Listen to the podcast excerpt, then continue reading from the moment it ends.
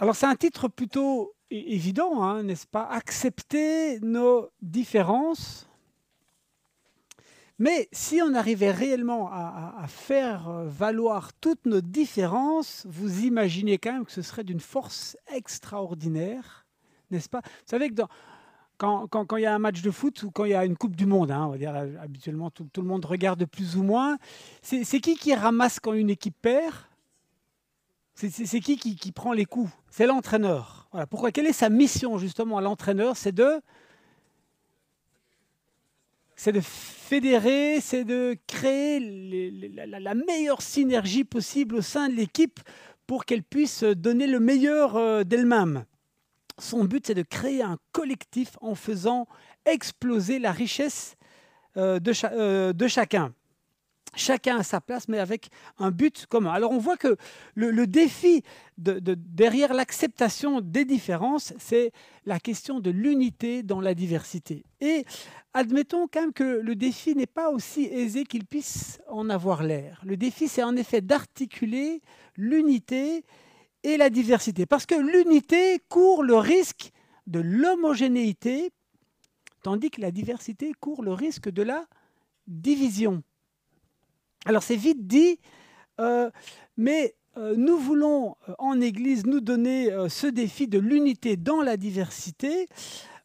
Alors vraiment, c'est un défi qui est dans la société, on l'a dit partout, c'est ce qu'on souhaiterait, de valoriser les différences, mais remarquons que, comme on vient de le dire, c'est- rarement atteint cet objectif. Et en, Église, nous disons oui, c'est possible, parce que le Christ peut rendre cela possible. Voilà, la, subversivité du, christianisme. En Jésus-Christ, il est possible de garantir une unité dans la euh, diversité. Il y a cette phrase de Jésus hein, qui dit ⁇ Sans moi, vous ne pouvez rien faire ⁇ c'est important quand on vient au culte le dimanche avec tous les rêves, tous les projets qu'on peut avoir, toutes les belles idées, qu'au plus profond de nous-mêmes, nous portions vraiment cela. Sans moi, vous ne pouvez euh, rien faire. Et le cœur de l'Église, c'est d'abord sa prière.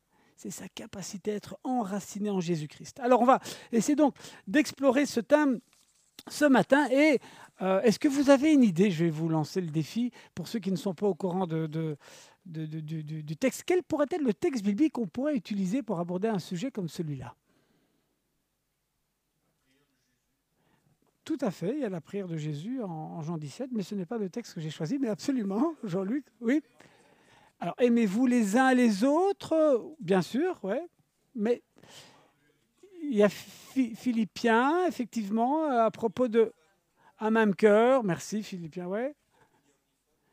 Voilà, absolument. Ouais, ouais. En fait, il y a beaucoup de textes, mais j'en ai choisi un vraiment qui, fait, euh, j'espère, euh, euh, retentir cette problématique. Alors, c'est 1 Corinthiens 12. Voilà, bon, bien sûr, n'est-ce pas? Qu'on va parcourir et qu'on va essayer voilà, d'en, saisir la substantifique moelle. mais c'est intéressant ce que vous exprimez avec ces différents textes parce que c'est, une préoccupation qui traverse vraiment tout le Nouveau Testament, que celle de, celui de l'unité dans la diversité. Ok, je propose qu'on on lise le passage. Je l'ai légèrement raccourci, il, s'écoute assez facilement, mais comme ça on peut vraiment entendre la parole euh, ce matin.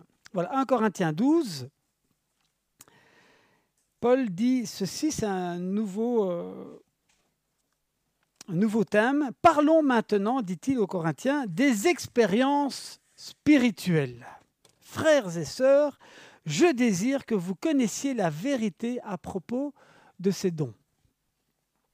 Il y a diverses sortes de dons spirituels, mais c'est le même esprit qui les accorde. Il y a diverses façons de servir, mais c'est le même Seigneur que l'on sert. Il y a diverses façons d'agir, mais c'est le même Dieu qui opère tout en tous.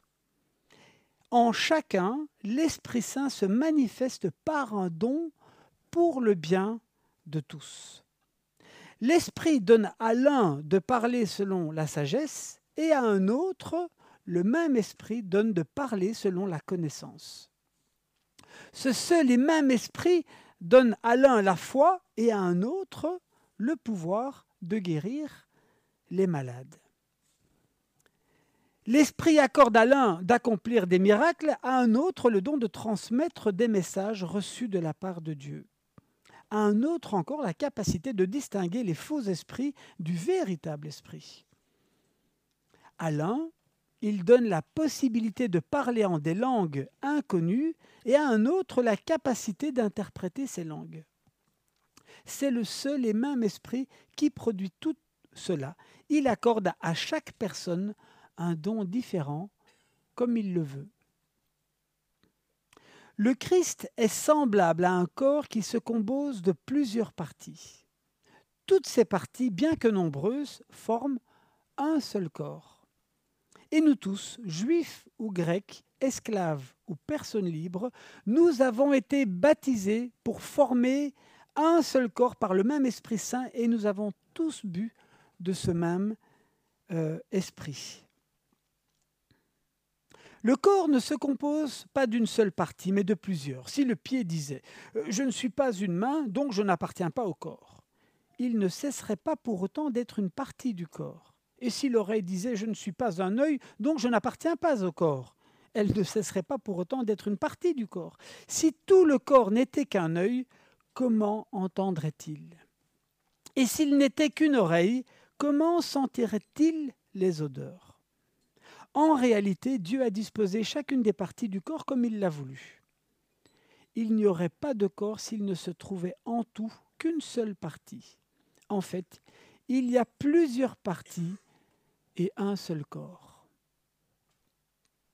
L'œil ne peut donc pas dire à la main Je n'ai pas besoin de toi, et la tête ne peut pas dire non plus aux pieds Je n'ai pas besoin de vous. Or, vous, vous êtes le corps du Christ et chacun de vous est une partie de ce corps. Désirez certes les dons les plus importants, mais surtout empruntez le chemin qui est supérieur à tout. Voilà, jusque-là la lecture de, la parole ce matin. Et on va euh, réfléchir en parlant des différences en utilisant le terme de cadeau. Euh, le cadeau d'abord de l'unité en Jésus-Christ. Je vais commencer par reprendre un petit mot que euh, Paul utilise en 1 Corinthiens 1. Il dit ceci, le Christ est-il divisé? À propos des Corinthiens dont les uns disent moi je suis de Paul, moi je suis d'Apollos et, et Paul s'étonne, mais comment pouvez-vous utiliser un tel langage Le Christ est-il divisé? Notre unité est d'abord donnée en Jésus-Christ. Elle est déjà réalisée. Ça, c'est fondamental quand on parle de l'unité. Notre humanité est déjà unifiée à Dieu en Jésus-Christ. Il ne s'agit plus d'essayer de, la fabriquer. C'est un cadeau. Dans un monde qui est fractionné comme le nôtre, hein, dans des situations de vie parfois où on peut expérimenter la division dans nos cœurs, parfois où on ressent ces, tensions, où on se sent parfois plusieurs à l'intérieur. Quand on, se met à l'écoute du Christ ou quand on regarde vers lui, quelle, quelle paix de savoir qu'il est déjà en lui-même unifié. Et il nous la donne, son unité. Par son unité déjà réalisée, le Christ unifie son Église.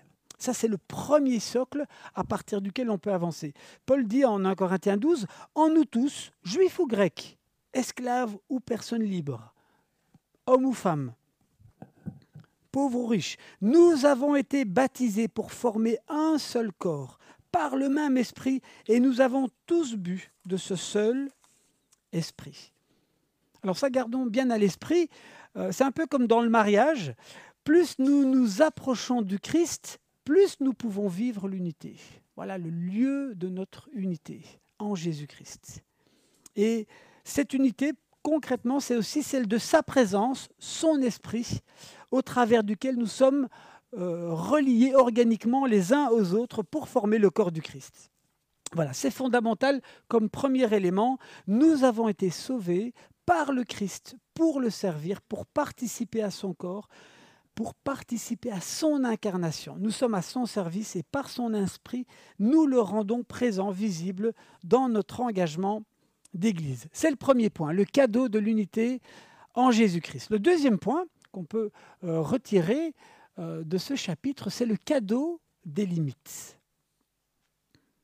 Le Christ, c'est Paul qui dit, est semblable à un corps qui se compose de plusieurs parties. En fait, il y a plusieurs parties et un seul corps, et l'œil ne peut donc pas dire à la main, je n'ai pas besoin de toi. Alors qu'est-ce que cela veut dire? Christ est le corps et nous en sommes des parties. Mais ça veut dire que personne d'entre nous n'est le corps à lui tout seul. Personne n'est l'Église à lui tout seul. Personne ne peut tout faire. Et donc, nos limites, par le fait que chacun n'est au fond qu'une partie d'un tout, qui s'appelle Jésus-Christ, nos limites sont là pour nous dire que nous avons besoin des uns et des autres. Et si c'était une bonne nouvelle qui libère, le cadeau des limites. Un jour, quelqu'un m'a dit, plus d'une décennie de cela, à l'époque du, village Imouira, où j'étais fort engagé là-bas, avec les jeunes, notamment de l'UGEP, quelqu'un m'a dit, Luc, ce qui est bien avec toi, c'est que tu as besoin des autres. Alors je vais vous avouer qu'il y a une petite voix à l'intérieur qui m'a dit mince, c'est pas tout à fait ce que j'avais envie d'entendre. J'aurais tellement préféré qu'on me dise Luc, tu sais, c'est fou avec toi, mais tu es bon en tout. Eh bien, vous savez quoi? Cette petite voix, c'est la tentation de la toute-puissance.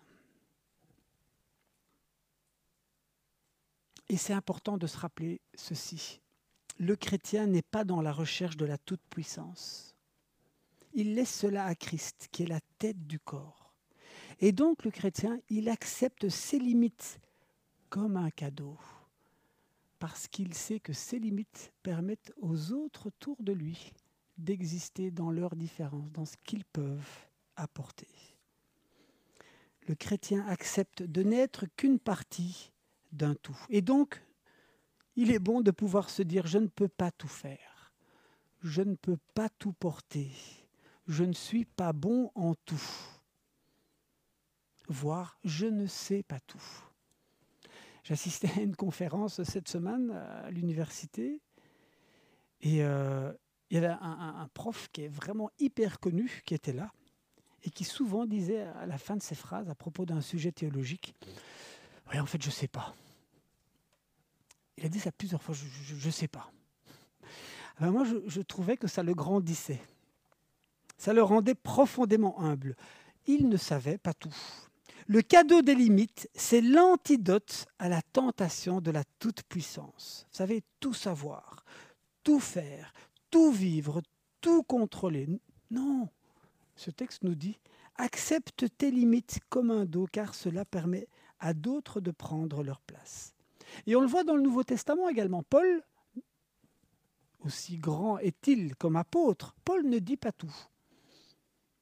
Il a ses limites. L'apôtre Jean ne dit pas tout. Il a ses limites. Un évangile à lui tout seul ne dit pas tout. Il a ses limites. C'est pour ça qu'il y, en a quatre. Personne en dehors du Christ n'a le monopole de la vérité du Saint-Esprit. Vous savez, le cadeau des limites, c'est libérateur. Voilà donc pourquoi nous pouvons nous accepter dans ce que nous avons d'unique, parce que nous participons à un ensemble et nous pouvons y trouver notre place. Je ne suis pas les autres. Ça m'a fait penser à une chanson. Vous savez laquelle, non?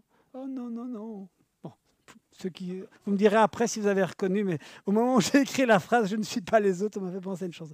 Voilà, voilà en tout cas un antidote à la maladie de la comparaison. Un antidote à la maladie de la comparaison. Chacun est invité à rayonner avec ce que Dieu a déposé comme don en lui. Et c'est comme cela que nous arrivons au point suivant, au cadeau de la diversité je reprends Paul, l'Esprit accorde à chaque personne un don différent, comme il le veut. Même les parties du corps qui paraissent les plus faibles sont indispensables.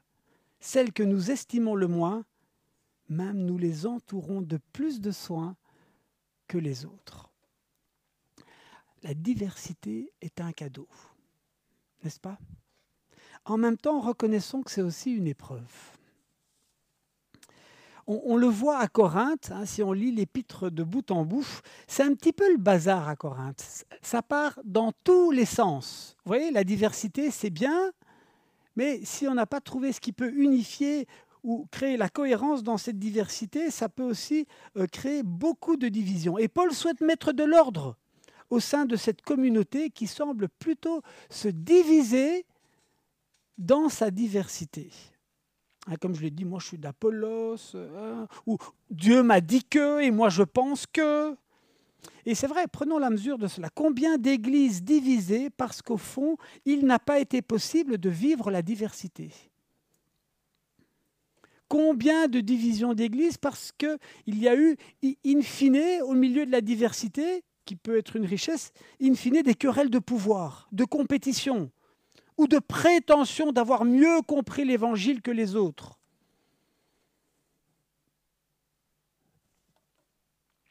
La diversité est, un trésor.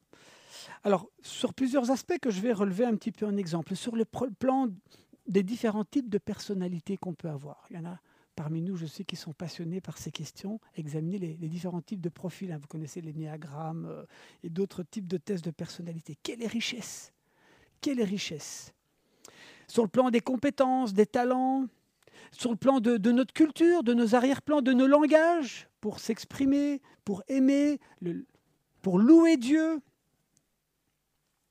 Sur le plan de nos expériences de vie, nous n'avons pas tous vécu la même chose, nous n'avons pas tous la même expérience avec Dieu. Sur le plan des dons spirituels, et là on arrive avec ce à quoi Paul doit faire face dans la communauté de Corinthe, ça s'emballe à Corinthe. Hein. Certains sont prophètes, apôtres, et il y en a qui vivent apparemment, semble-t-il, des expériences de ouf. quoi. Avec le Saint-Esprit, il y en a qui prient pour des guérisons. Euh, bon. Et c'est vrai que à Corinthe, Paul, il est là face à une explosion de, diversité et il doit un petit peu tempérer pour que, au minimum, enfin, pour que les, gens apprennent à, vivre cette diversité dans, l'unité. Alors, de mon expérience, je ne sais pas vous, mais vous savez qu'ici, notre église à Bierge n'est pas labellisée église charismatique, hein, n'est-ce pas? Tout se passe à l'intérieur ici, à Bierge. Hein. c'est très contenu, hein, dans une certaine réserve, dans l'intimité de nos cœurs. Mais j'ai expérimenter le fait que dans mon passé, parfois, quand quelqu'un faisait part d'une expérience un petit peu qui m'était pas familière sur le terrain du Saint-Esprit, du parler en langue, des miracles, ça me déstabilisait. Ça m'insécurisait. Et j'ai essayé de réfléchir avec les années, en fait, qu'est-ce qui m'insécurisait et qu'est-ce qui pouvait me déstabiliser? Vous savez, c'était quoi? C'était pas tant l'expérience en elle-même, c'était l'inquiétude qu'on puisse me l'imposer, qu'on puisse me faire culpabiliser de peut-être moi de ne pas la vivre. Et en fait, quand on regarde ce que Paul dit, c'est exactement cela. Je reprends ma feuille qui s'est un petit peu... Euh, cadeau des limites. Voilà. Alors j'ai vraiment, absolument, attendez, hein, j'y arrive. Voilà, ici, je l'ai. Excusez-moi. Parce que le risque, quand on reçoit quelque chose de différent des autres, et le risque est là, et Paul met le doigt dessus, c'est l'orgueil justement. C'est tout d'un coup de croire que parce qu'on aurait reçu quelque chose de différent, on pourrait être supérieur aux autres on pense avoir mis le grappin sur la vérité ultime, sur le Saint-Esprit, sur la formule qui marche. Je sais pourquoi ça ne va pas dans votre Église, ou je sais pourquoi ça ne va pas dans ta vie. Et alors, effectivement, quand on, on partage ces expériences dans cet esprit-là, effectivement, ça peut insécuriser. Et ce que Paul veut absolument mettre en relief, c'est surtout rester humble dans l'échange de vos expériences apprenez à vous respecter, à vous aimer dans votre diversité. Le risque, c'est la prétention. et les déviances sectaires peuvent devenir très nombreuses. En 1 Corinthiens 13 et 14, hein, vous avez vu quand à la fin Paul dit je vais vous montrer la voie par excellence. Et quelle est cette voie? Après 1 Corinthiens 12, il y a 1 Corinthiens 13 qui est le chapitre qui parle de l'amour.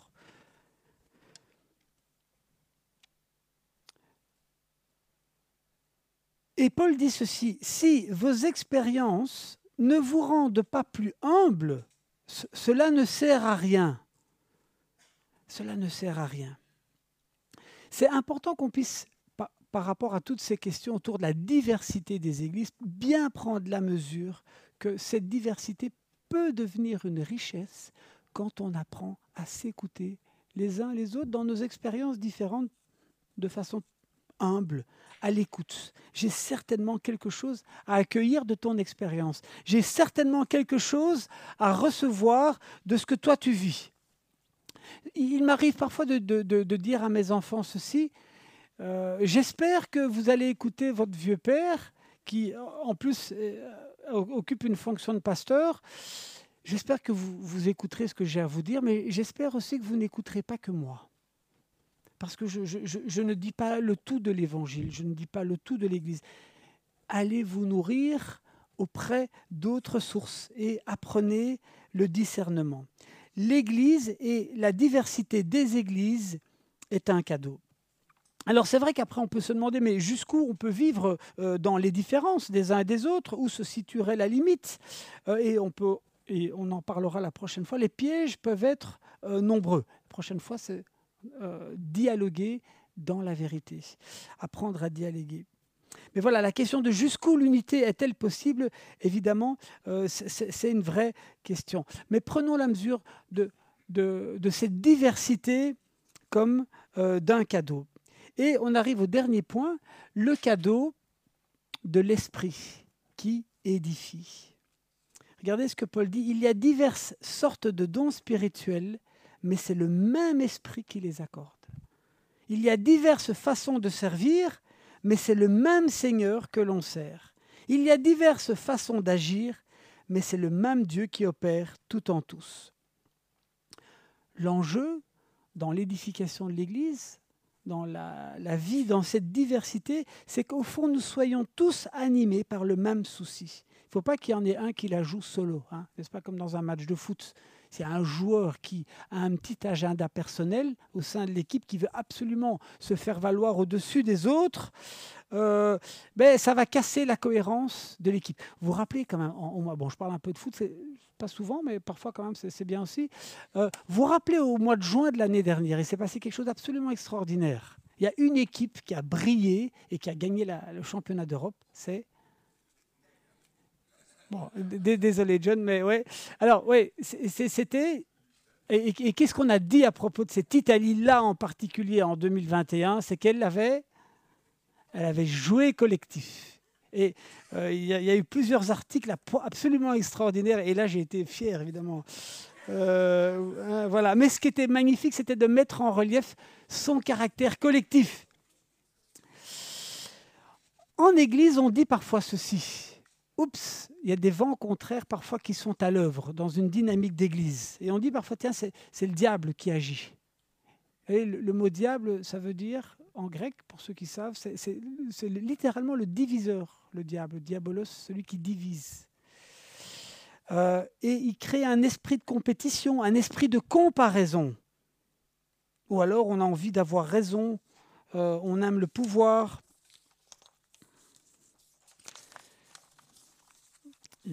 voilà. On voudrait plus de responsabilités.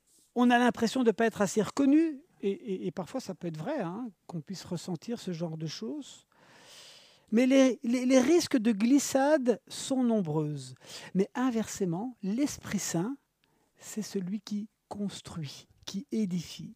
J'étais touché par ce passage en 1 Corinthiens 14, Hein, on l'a vu 1 Corinthiens 13, c'est la voie de l'amour.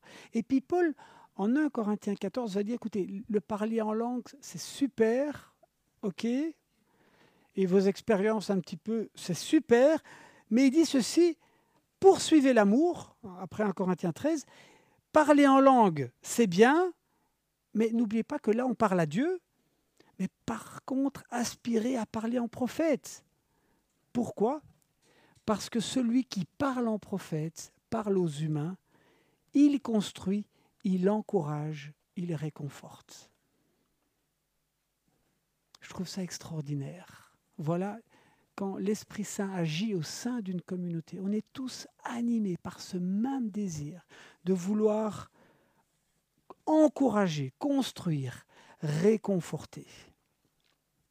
C'est la petite voix du service, de l'esprit de service. C'est la petite voix de l'amour, avec ce souci qu'au bout du compte, comme Jean-Baptiste, il faut que les autres croissent et que je diminue. Si on entre tous dans cette même dynamique, alors la diversité peut commencer à fleurir parce qu'on est animé par un souci d'unité, que le règne de Jésus-Christ puisse s'inaugurer au milieu de nous. Vous savez, je, l'avais partagé il y a quelques années, mais c'est une prière que j'appelle la prière impossible. C'est-à-dire que c'est la prière qui nécessite du travail, en tout cas me concernant. c'est ceci. Seigneur, donne-moi d'être plus joyeux de voir ton Église grandir, ton règne avancer, que moi d'avoir un rôle à y jouer. d'avoir plus de joie quand j'entends des belles choses qui se passent autour de moi et peut-être dans lesquelles je ne suis pas impliqué, et de me réjouir avec le Seigneur, de ressentir l'Esprit Saint qui dit ah, c'est bon ce qui se passe. Bon, c'est du travail. Euh, et on y travaille et c'est une prière à faire chaque jour. En conclusion, l'unité, ça reste un miracle au sein de notre humanité. Et ce miracle, c'est Jésus-Christ qui l'accomplit par son Esprit Saint. L'unité, ce n'est pas le formatage, ce n'est pas la standardisation. L'unité de l'Église, c'est la libération de notre diversité. Nous ne sommes pas en compétition, nous ne sommes plus dans la comparaison, nous sommes invités à collaborer joyeusement, paisiblement dans l'expression de notre diversité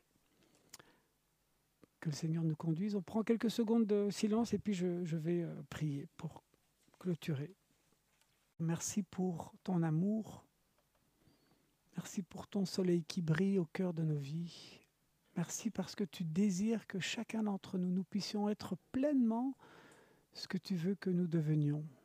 Tu désires nous voir rayonner. Alors Seigneur, donne-nous que nous puissions apprendre à être cette Église rayonnante par euh, l'éclosion de, la diversité des uns et des autres. Seigneur, tu vois le défi de, de permettre à chacun de trouver sa place avec le don qu'il a, avec ce que tu as déposé en lui. Apprends-nous à, mieux penser l'Église de façon à faire émerger toute cette diversité. Tu vois comme parfois nous sommes dans des couloirs très rigides et euh, nous avons du mal à nous en défaire. Éclaire-nous, donne-nous le discernement pour vraiment faire de notre Église, notre communauté, et on te le demande pour toute ton Église, que réellement la diversité des dons que tu donnes par ton Esprit Saint puisse trouver euh, sa place dans notre communauté. En Jésus-Christ. Amen. Alors aujourd'hui, nous allons encore avoir un témoin. Avant de lui laisser la parole, euh, juste